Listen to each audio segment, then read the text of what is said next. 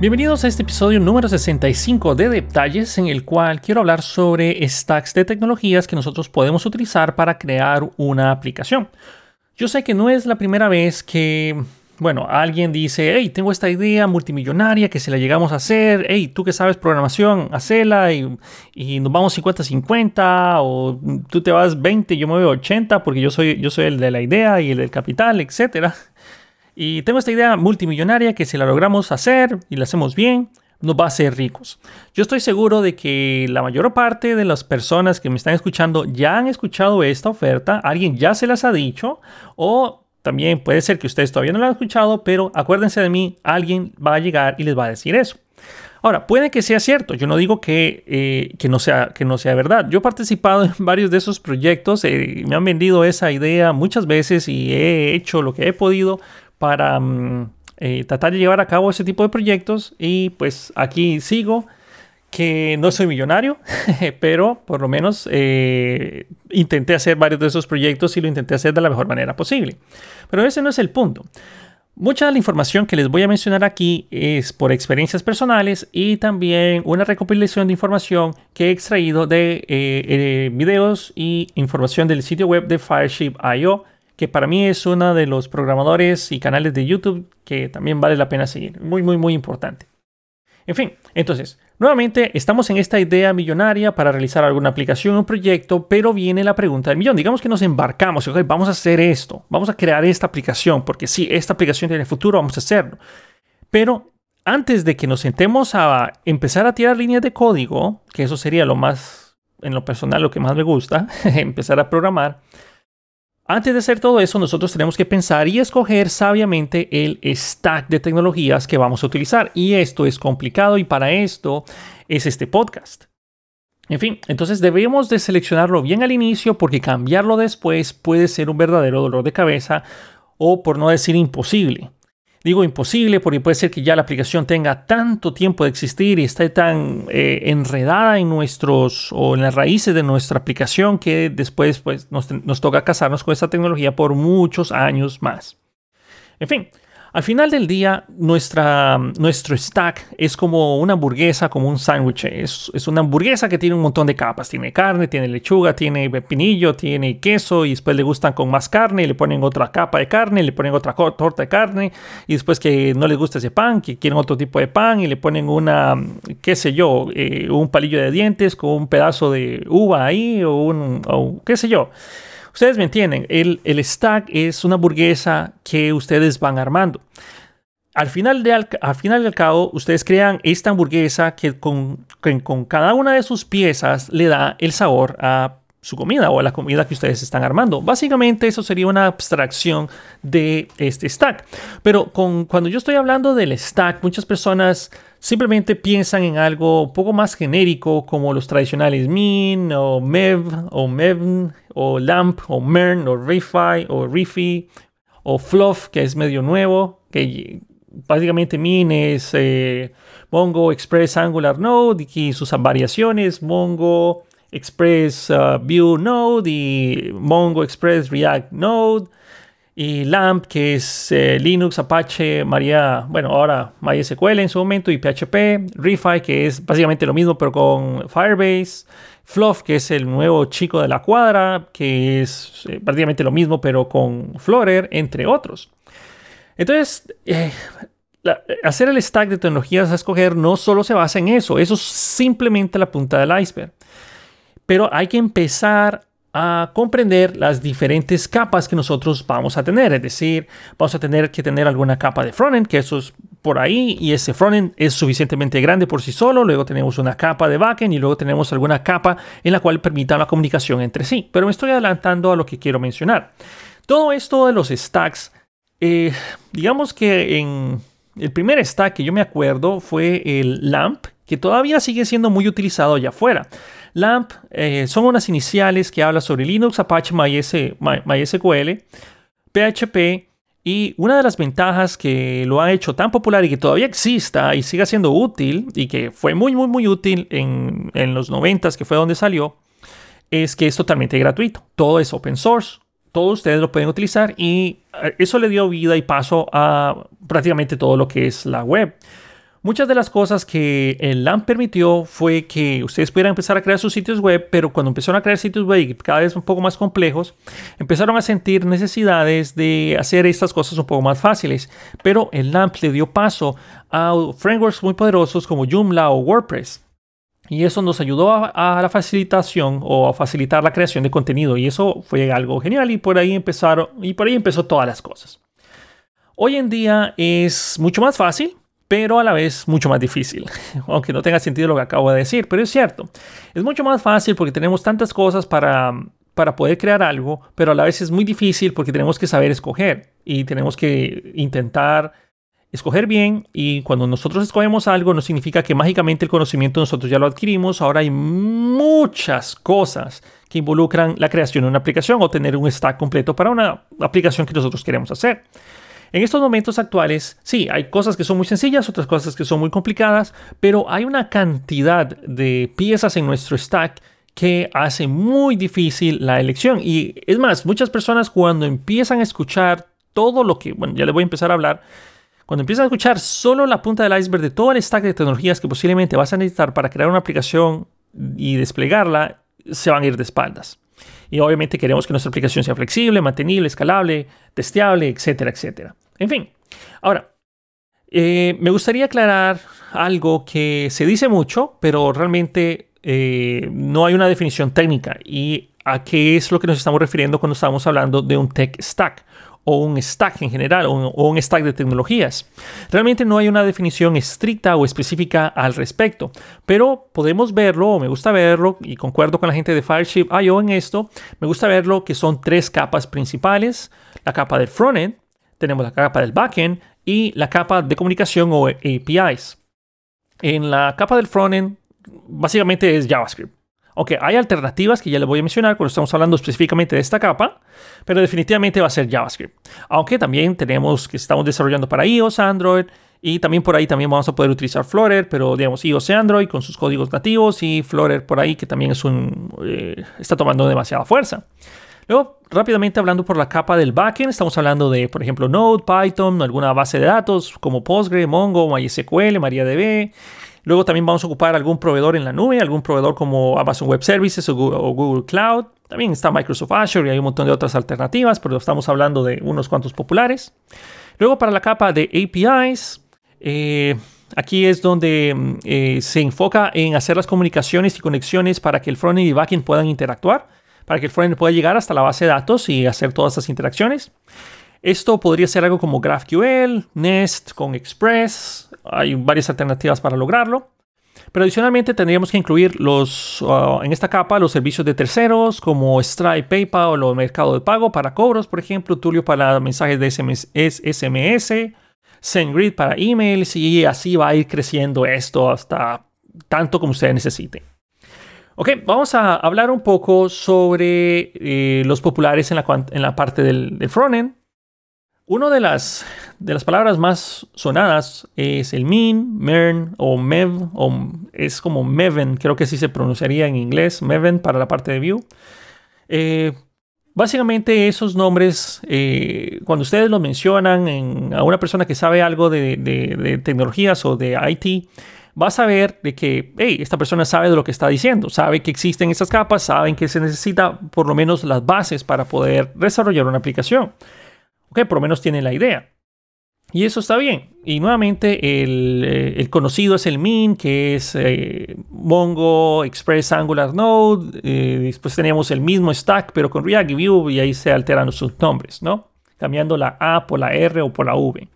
Pero bueno, supongamos que nosotros queremos comenzar nuestro proyecto y recuerden que mm, para tener, bueno, obviamente queremos crear nuestro nuevo proyecto, pero tenemos que tener presentes estas tres capas que frontend, backend y APIs. Entonces, eh, me gusta un ejemplo que la gente también de Fireship.io puso y es que vamos a utilizar, vamos a intentar crear una aplicación que la aplicación que vamos a crear va a ser el nuevo Facebook, el nuevo Twitter. O sea, tengamos pendiente eso como queremos crear una mezcla entre Facebook y Twitter. Y para esto vamos a utilizar stacks de tecnología que están de moda, pero bueno, moda trending, pero a la vez que sean funcionales. Olvidémonos de los costos también. Olvidémonos de costos. Vamos a tratar de irnos por algo funcional, algo fundamental, algo que nos logre dar la, eh, la robustez que nosotros necesitamos, la escalabilidad necesaria y tener, obviamente, sacrificar ciertas cosas, pero para tener otros beneficios que a la larga va a pagar mejor. Entonces, nuevamente, tengamos en mente, vamos a crearnos nuestro próximo Twitter y Facebook. Rápidamente, pueden ponerle pausa al podcast o tenemos que estar así rápidamente pensando, ok, vamos a ocupar su Binder, vamos a ocupar autenticación, vamos a ocupar un frontend, ocupamos un backend, ocupamos una capa de comunicación, ocupamos ver en dónde grabamos, o sea, solo vayan pensando en todo lo que nosotros vamos a ocupar, ¿ok?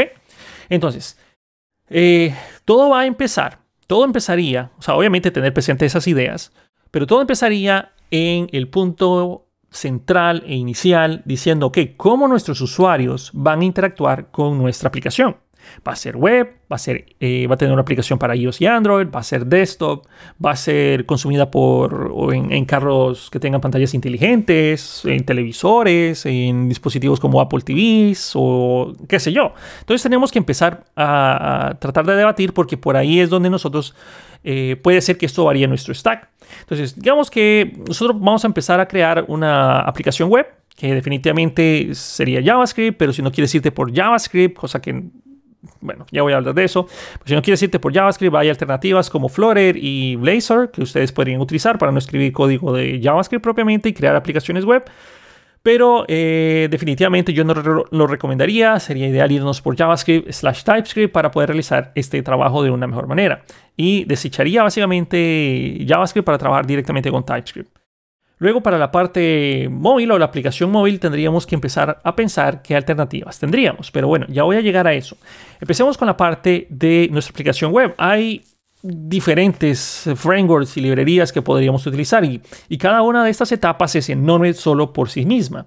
Podríamos irnos por Svelte, podríamos irnos por React, podríamos irnos por jQuery, podríamos irnos por Angular, podríamos irnos por Vue, podríamos irnos por X eh, stack eh, para, la, para la parte del frontend, para ya sea framework o librería, podríamos escoger un montón. Para este ejercicio, para nuestro próximo Twitter y Facebook, vamos a seleccionar React. Bueno, nuevamente estas son una serie de ideas para ayudar a ustedes a, ilustrarse cuando tengan un proyecto más o menos como este o un proyecto que quieran desarrollar. Ahora, aunque al contrario de la creencia popular y aunque más de una persona me diga, ah, bueno, tal vez Fernando hubiera escogido Angular o Vue, que si yo pudiera escoger bueno, aunque, en teoría lo estoy escogiendo, ya les voy a dar mi razón por aquí me, iría por React, aunque me gustaría irme por Vue honestamente, nos iríamos por React más que todo porque eh, no es que sea el más eficiente o el que sea más rápido, pero es el más popular. Definitivamente él es el más popular y la popularidad es importante, ya que aunque desafortunadamente muchas de las decisiones se basan en popularidad, el tener una comunidad tan grande como es la comunidad de React y el soporte de la, librería que está recibiendo React y todas sus alternativas y todo lo que React eh, rodea en el, bueno, lo que rodea el mundo de React hace que cuando ustedes tengan algún problema, las posibilidades de que ese problema ya esté resuelto en React son mucho más altas que que ustedes se fueran por Svelte, que se fueran por Angular o se fueran por Vue o otras alternativas, ¿no?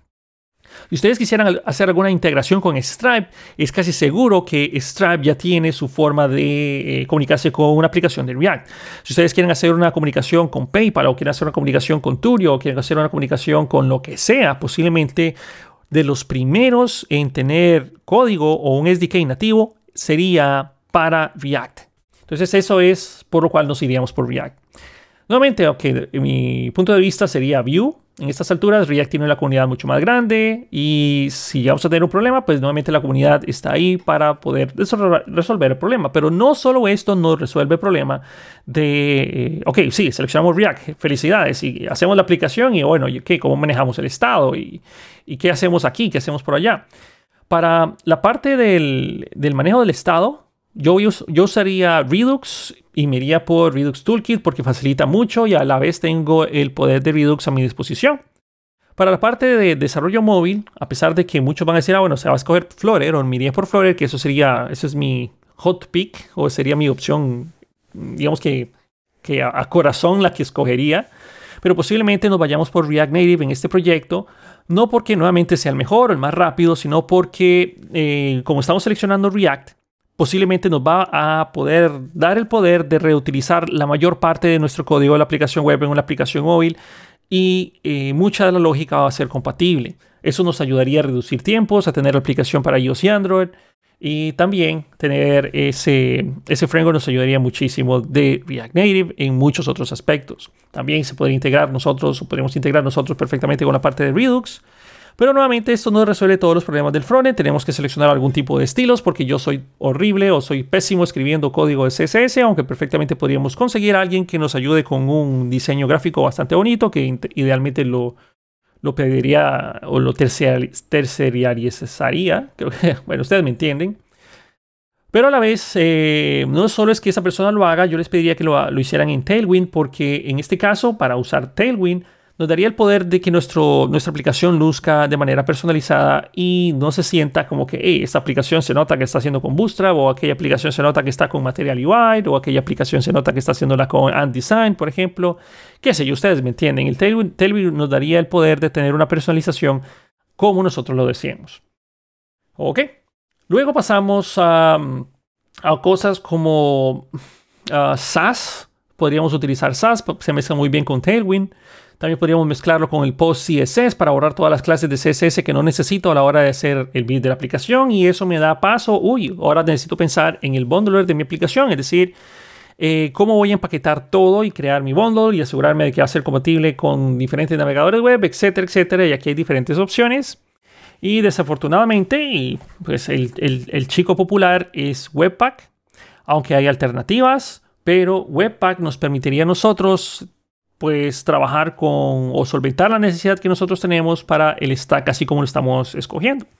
Ok, uff, eso no fue tan difícil, ¿no? Ese, ese, escoger todo esto, digamos que no fue tan difícil es algo que posiblemente ya más de uno de nosotros estamos acostumbrados a escuchar. En pocas palabras, tenemos React con TypeScript, Redux, SAS, Tailwind. Usaríamos PostCSS y Webpack para crear esto, pero obviamente esto, esto ni siquiera es la mitad de lo que nosotros estamos necesitando para la aplicación. Ahora pasemos a la parte del backend y desde este punto para abajo, esto empieza a ponerse un poquito más complicado porque hay muchas alternativas, muchas opciones, muchos precios, muchos costos y, y, va creciendo esto. Pasemos a la parte del backend, vamos a ocupar algún tipo de base de datos y aquí esto se, resume en dos puntos, una base de datos relacional o una no relacional, o sea, una base de datos como Mongo, uh, Cloud Firestore, MySQL, Postgre, Oracle, que vamos a utilizar aquí. Bueno, si nos vamos por una base de datos como MongoDB o Cloud Firestore, es escalable, no es tan cara para lo que nosotros ocuparíamos, o sea, es mucho más barato que tener un, data center, es mucho más fácil y, barato mantener y escalar este tipo de servicios si nos vamos por, por MongoDB o Cloud Firestore. Pero eh, el problema que tienen este tipo de base de datos es que si eh, es el punto de vista relacional. No es que sea problema, pero mantener estrictas las relaciones en una base de datos no relacional no es el punto fuerte de ellas, que posiblemente esto sea algo que nosotros ocupemos. Entonces, eh, aquí podríamos escoger MySQL, Postgre, pero a la vez estas, eh, estas bases de datos, como estas que mencioné, Postgre, MySQL, son excelentes para manejar relaciones o tablas relacionadas o entidades relacionadas, pero son bastante ineficientes a la hora, o ineficientes, no bastante ineficientes, son ineficientes si los requerimientos cambian, cambian son difíciles de escalar Especialmente si nuestro nuevo Twitter o nuestro nuevo Facebook es un éxito mundial, entonces tenemos que ver de qué manera pues tratar de tener redundancia, un balanceo de carga, y aquí ya se pone un poco más complicada la cosa con bases de datos como MySQL y Postgre, a diferencia de MongoDB y Cloud Firestore. Pero bueno, tenemos que escoger y bueno, nos vamos por MySQL. Aunque MySQL no es la más rápida, le vamos a tener que añadir alguna, alguna segunda capa de base de datos y para esto vamos a usar Redis el cual nos va a permitir manejar la base de datos en caché. Esto nos va a eh, ayudar mucho a mejorar la velocidad, que es uno de los puntos débiles de MySQL, por decirlo así. Especialmente porque la lectura de la base de datos utilizando Redis está en memoria y no en disco.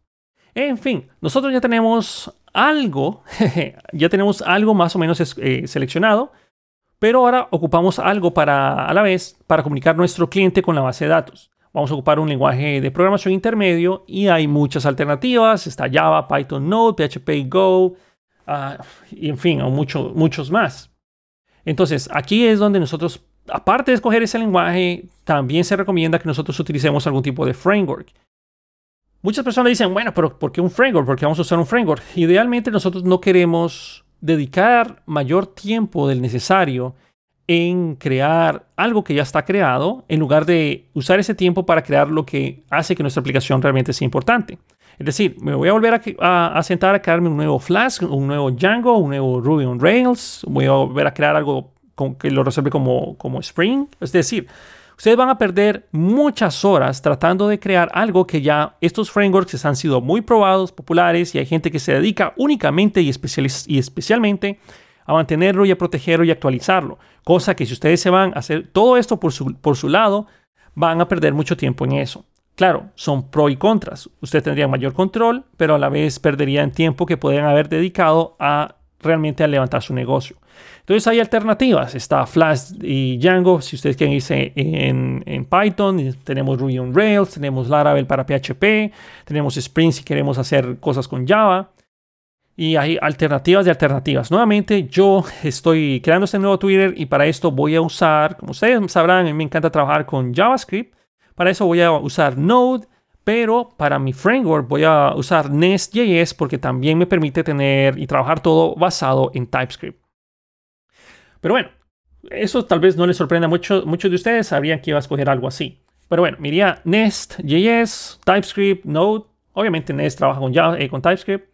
Pero no solo eso, también necesito alguna forma de no tener que escribir queries. Yo no quiero llegar y ser select asterisco from usuarios o select asterisco from mis... No quiero hacer los queries de esa manera, porque si lo hago de esa manera, entonces tengo que caer en validaciones, sanitización o sanitización, sí, sanitización de los queries. Tengo que preocuparme de muchas otras cosas. Entonces para esto voy a usar eh, el type ORM, que es un Object Relational, Relational Mapper, para no tener que escribir todo eso.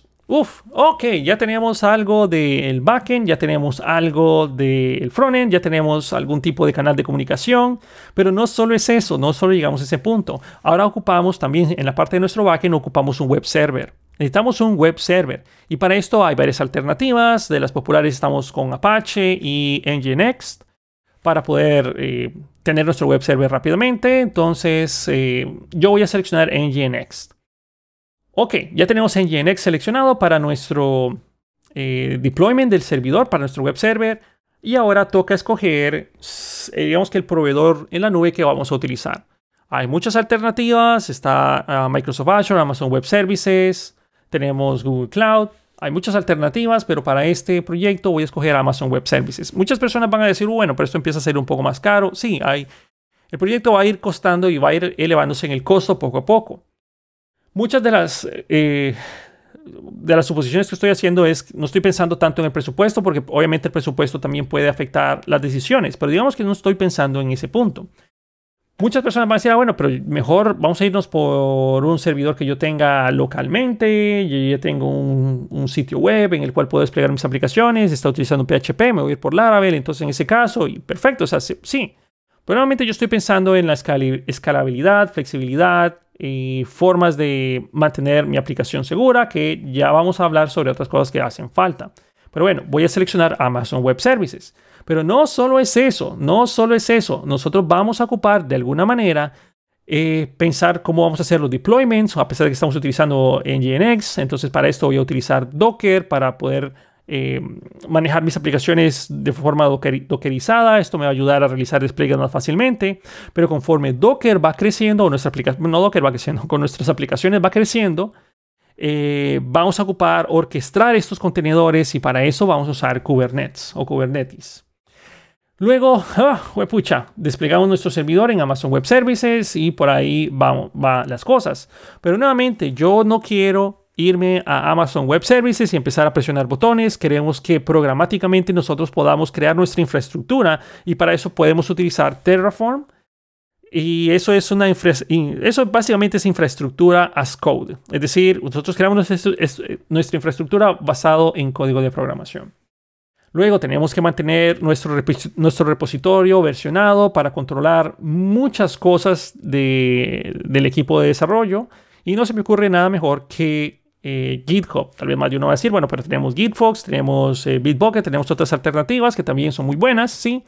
Pero una de las alternativas por las cuales yo me iría especialmente por GitHub es por el GitHub Actions, para poder tener, tener, así una integración continua que automáticamente, con GitHub Actions, a la hora de hacer un deployment, puede utilizar eh, esta característica para realizar el build, para realizar el testing y la publicación de forma automática. Si el testing falla de mi aplicación, inmediatamente no va a pasar a producción. Cuando yo haga los cambios directamente a mi código fuente mediante el repositorio y con comandos especializados o, mensajes de guía especializados, puedo utilizar el semantic versioning para que automáticamente primero pase por todo mi, mi build, testing y, y llegar a la publicación y que automáticamente me maneje el versionamiento semántico. Hasta este momento, nuestra parte del backend básicamente sería eh, MySQL, Redis, Nginx, Docker, eh, Kubernetes, eh, Node, TypeScript, Nest, Nest.js y Amazon Web Services. Pero todavía faltan cosas. De hecho, hay infinidad de cosas que todavía nos hacen falta. Además de uno estaba diciendo, Dios santo, ¿y en qué momento voy a aprender todo esto? Y sí, la pregunta, cuando, cuando, hablan, cuando se habla de full stack, es difícil realmente ser full stack. Porque es casi imposible, yo diría que es casi imposible que alguien pueda dominar cada una de estas tecnologías muy bien. O sea, a un nivel de un 80%, digamos, es muy difícil que pueda manejar cada una de estas tecnologías. Pero bueno, se hace la lucha y por eso es que nosotros tenemos un equipo de desarrollo que se especializa en diferentes capas. Pero bueno, ahora vamos con la parte de los APIs, que todavía no terminamos, no terminamos esto. En la parte de los APIs necesitamos de alguna manera comunicar y conectar nuestro React con TypeScript, Redux, SAS, Tailwind, Webpack y el PostCSS con nuestra base de datos MySQL, Redis, Nginx, Node, TypeScript, Nest, Docker, Kubernetes y Amazon Web Services. Y para eso vamos a utilizar GraphQL con Apollo. GraphQL honestamente, desde que yo descubrí GraphQL y lo hemos utilizado bastante en la empresa donde estoy trabajando, es, es increíble. Honestamente, es increíble GraphQL y obviamente también esperen cursos míos de GraphQL. Muy pronto espero poder hacerlo y voy a utilizar Apollo. GraphQL nos va a permitir o le va a permitir comunicarse o comunicar nuestras aplicaciones del frontend con nuestro backend de forma segura y a su vez tratar de evitar que tengamos que escribir infinidad de RESTful API endpoints con, eh, bueno, para eso nos va a ayudar mucho GraphQL. También nosotros no queremos gestionar lo que son las partes de pagos, tarjetas de crédito todo eso, entonces mejor utilizamos Stripe para los cobros, ya que incluye un excelente SDK para tanto el frontend y el backend y así realizar los pagos y cobros. Claro que también esto puede depender del país donde esté, puede que Stripe no le funcione en el país porque está sesgado a diferentes lugares y regiones del mundo. Puede ser que ustedes quieran irse por Mercado Pago o PayPal en su caso. Tampoco quiero perder tiempo para lidiar con la autenticación de los usuarios, recuperación de contraseñas, eh, generación o validación de emails. Entonces, para esto, mejor utilizo una herramienta también, otro, otro API o otro servicio de terceros. En este caso, eh, que yo recomendaría sería Auth0, que es muy bueno, es poderoso, tiene prácticamente código para cualquier eh, eh, aplicación de frontend y backend que vayamos a necesitar. Pero también hay otras alternativas como Keycloud que son open source si quieren irse por alternativas gratuitas también. Luego, no solo esto, ahora tampoco queremos que la gente empiece a subir fotos de sus pepinos o papayas en nuestra red social. espero que comprendan la referencia. Entonces, para eso vamos a utilizar un servicio de Amazon Web Service llamado Recognition, en el cual nos va a ayudar a que podamos evitar que las personas empiecen a subir muchas fotos de sus pepinos y papayas y que no tengamos que estar o tener un equipo que, esté eh, revisando cada una de las fotos que las personas suban. Entonces, para eso usaríamos Amazon Web Services eh, Recognition. Entonces, ok, ya nos aseguramos de que nadie nos suba porno, o por lo menos eh, tener una capa de seguridad para que nadie nos suba porno. Ahora tenemos que ver si nuestra aplicación va a requerir algún tipo de, mm, ya sea two-factor authentication o va a requerir mensajes de SMS. Por ejemplo, si la persona quiere comunicarse para mm, recuperar la contraseña y a la vez quiere tener esta capa extra de seguridad con el, two-factor authentication. O, en fin, queremos eh, avisarle a la persona que algo va en su camino, que algo se compró y, bueno, en fin, mensajes de SMS puede ser un montón de razones por las cuales ocupemos. Entonces, para eso vamos a usar Tulio. Uf, ok. Y de aquí ustedes van a poder seguir, imagino que van a ver de que podemos seguir creciendo, creciendo y creciendo y creciendo y creciendo y creciendo en complejidad y otros APIs y lo que estamos queriendo tratar es poner de manera externa servicios para que yo no los tenga que programar, simplemente enfocarme en mi negocio. Hasta este momento, nuestro stack va luciendo de la siguiente manera. Vamos con React, con TypeScript, Redux, ah, se me olvidó mencionar en la, vez anterior eh, React Native, SAS, Tailwind, Webpack, PostCSS, ahora tenemos también mezclado Apollo, GraphQL, Stripe, Tulio, Alt0, tenemos MySQL, Redis, Nginx, Node, TypeScript, Nest.js, Docker, Kubernetes y Amazon Web Services, más X cantidad de servicios adicionales como el Recognition para evitar el porno. en fin, y esto, esto sería lo que mínimo que estaríamos pensando en poder o para poder realizar la aplicación millonaria que ese amigo nos está diciendo, hey, mira, nos vamos 50-50, va, o tú, tú creas la aplicación, yo pago, eh, te doy el 20% y me quedo el 80% y aquí ya empieza, eh, la uno ya empieza a dudar en que esto realmente valga la pena. Especialmente si solo son dos personas, el que tuvo la idea y, y el programador, quien en teoría puede hacer todo esto y echarse este trabajar en el hombro. En fin, Espero que esta, este podcast les haya dado a ustedes una idea del el stack tan grande de tecnologías. Cuando se habla solo, ok, soy, soy full stack, se dice, y el full stack eh, se habla de que, de, qué, de que puedes hacer un min, puedes hacer un mev, puedes hacer un mern. Ok, no está mal, o sea, no está mal. Pero realmente full stack, el término full stack es mucho más, eh, va mucho más allá de eso para poder ser un verdadero full stack hay tanto que aprender, hay tanto camino, hay tantas cosas que eh, realmente es bien complicado. Ahora, no les digo a ustedes, tampoco los quiero desalentar ni desanimar, porque posiblemente más de uno de ustedes ya comprenda el 80% de las cosas que yo les he mencionado en este, eh, en este episodio de podcast. Es, es posible. Y muchas personas con saber lo mínimo necesario de cada uno de esos stacks van a poder desarrollar esa aplicación y van a poder lograrlo.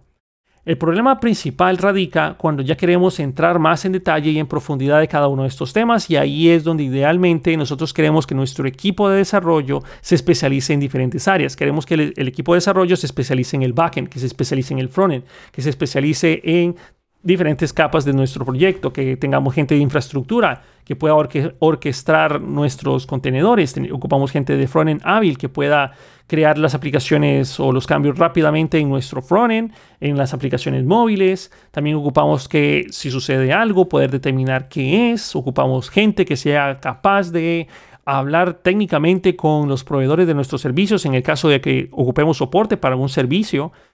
Hay muchas cosas que rodea la creación de una aplicación, pero esto es lo que quería hablar en este episodio. Hacer una aplicación es bien complicada, requiere muchas capas, pero nuevamente espero que este podcast les haya dado a ustedes una idea de un stack que les podría servir a ustedes para resolver una aplicación o una necesidad de una aplicación más o menos de esta manera. Claro, hay muchos otros factores y posiblemente más de uno de ustedes va a discrepar conmigo y eso está perfecta y es perfectamente válido.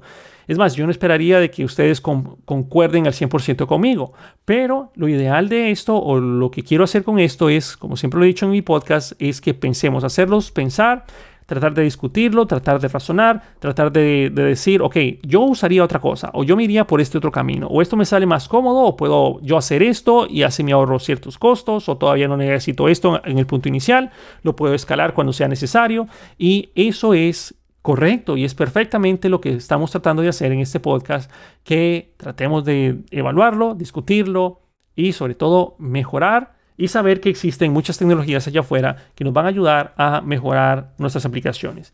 Que recuerden que al final del día nuestros usuarios finales les importa un carajo lo que, que ustedes estén usando Docker, Kubernetes, que estén Amazon Web Services, que usan X, Y, Z tecnología, lo que ellos quieren al final es tener una buena experiencia de usuario. Pero para asegurar una buena experiencia de usuario, recuerden, eso es lo más importante a la hora de lanzar nuestra aplicación. Tener esa experiencia de usuario va a hacer que ese usuario siga usando su aplicación. Puede que después ustedes incluyan otras características, puede que después incluyan otros pasos, pero no sacrifiquen la experiencia del usuario por algo que cuando el proyecto pegue, ahí es donde lo vamos a implementar. La experiencia del usuario es lo que va a hacer que él regrese y es lo que nosotros tenemos que tratar de priorizar en nuestra aplicación. ¿Ok? Esto fue el episodio número 65 de Detalles. Gracias por escucharme. Les voy a pedir el favor que compartan este podcast con personas que les puede servir, con su jefe del área de, desarrollo o de infraestructura. Puede que esa persona quiera saber un poco más o que quiera escucharme. O qué sé yo, tal vez esto les puede servir a ustedes para que le digan a ese amigo, compañero o jefe, hey, ya ves, mire lo que está diciendo aquí Fernando en esto, que eh, nuevamente que ustedes nos están inventando eso y para que tengan también otro respaldo. Pero en general, la idea, recuerden, es que pensemos, miremos, analicemos esas otras tecnologías, esas alternativas y nos vemos en el próximo episodio de Detalles. Hasta la próxima.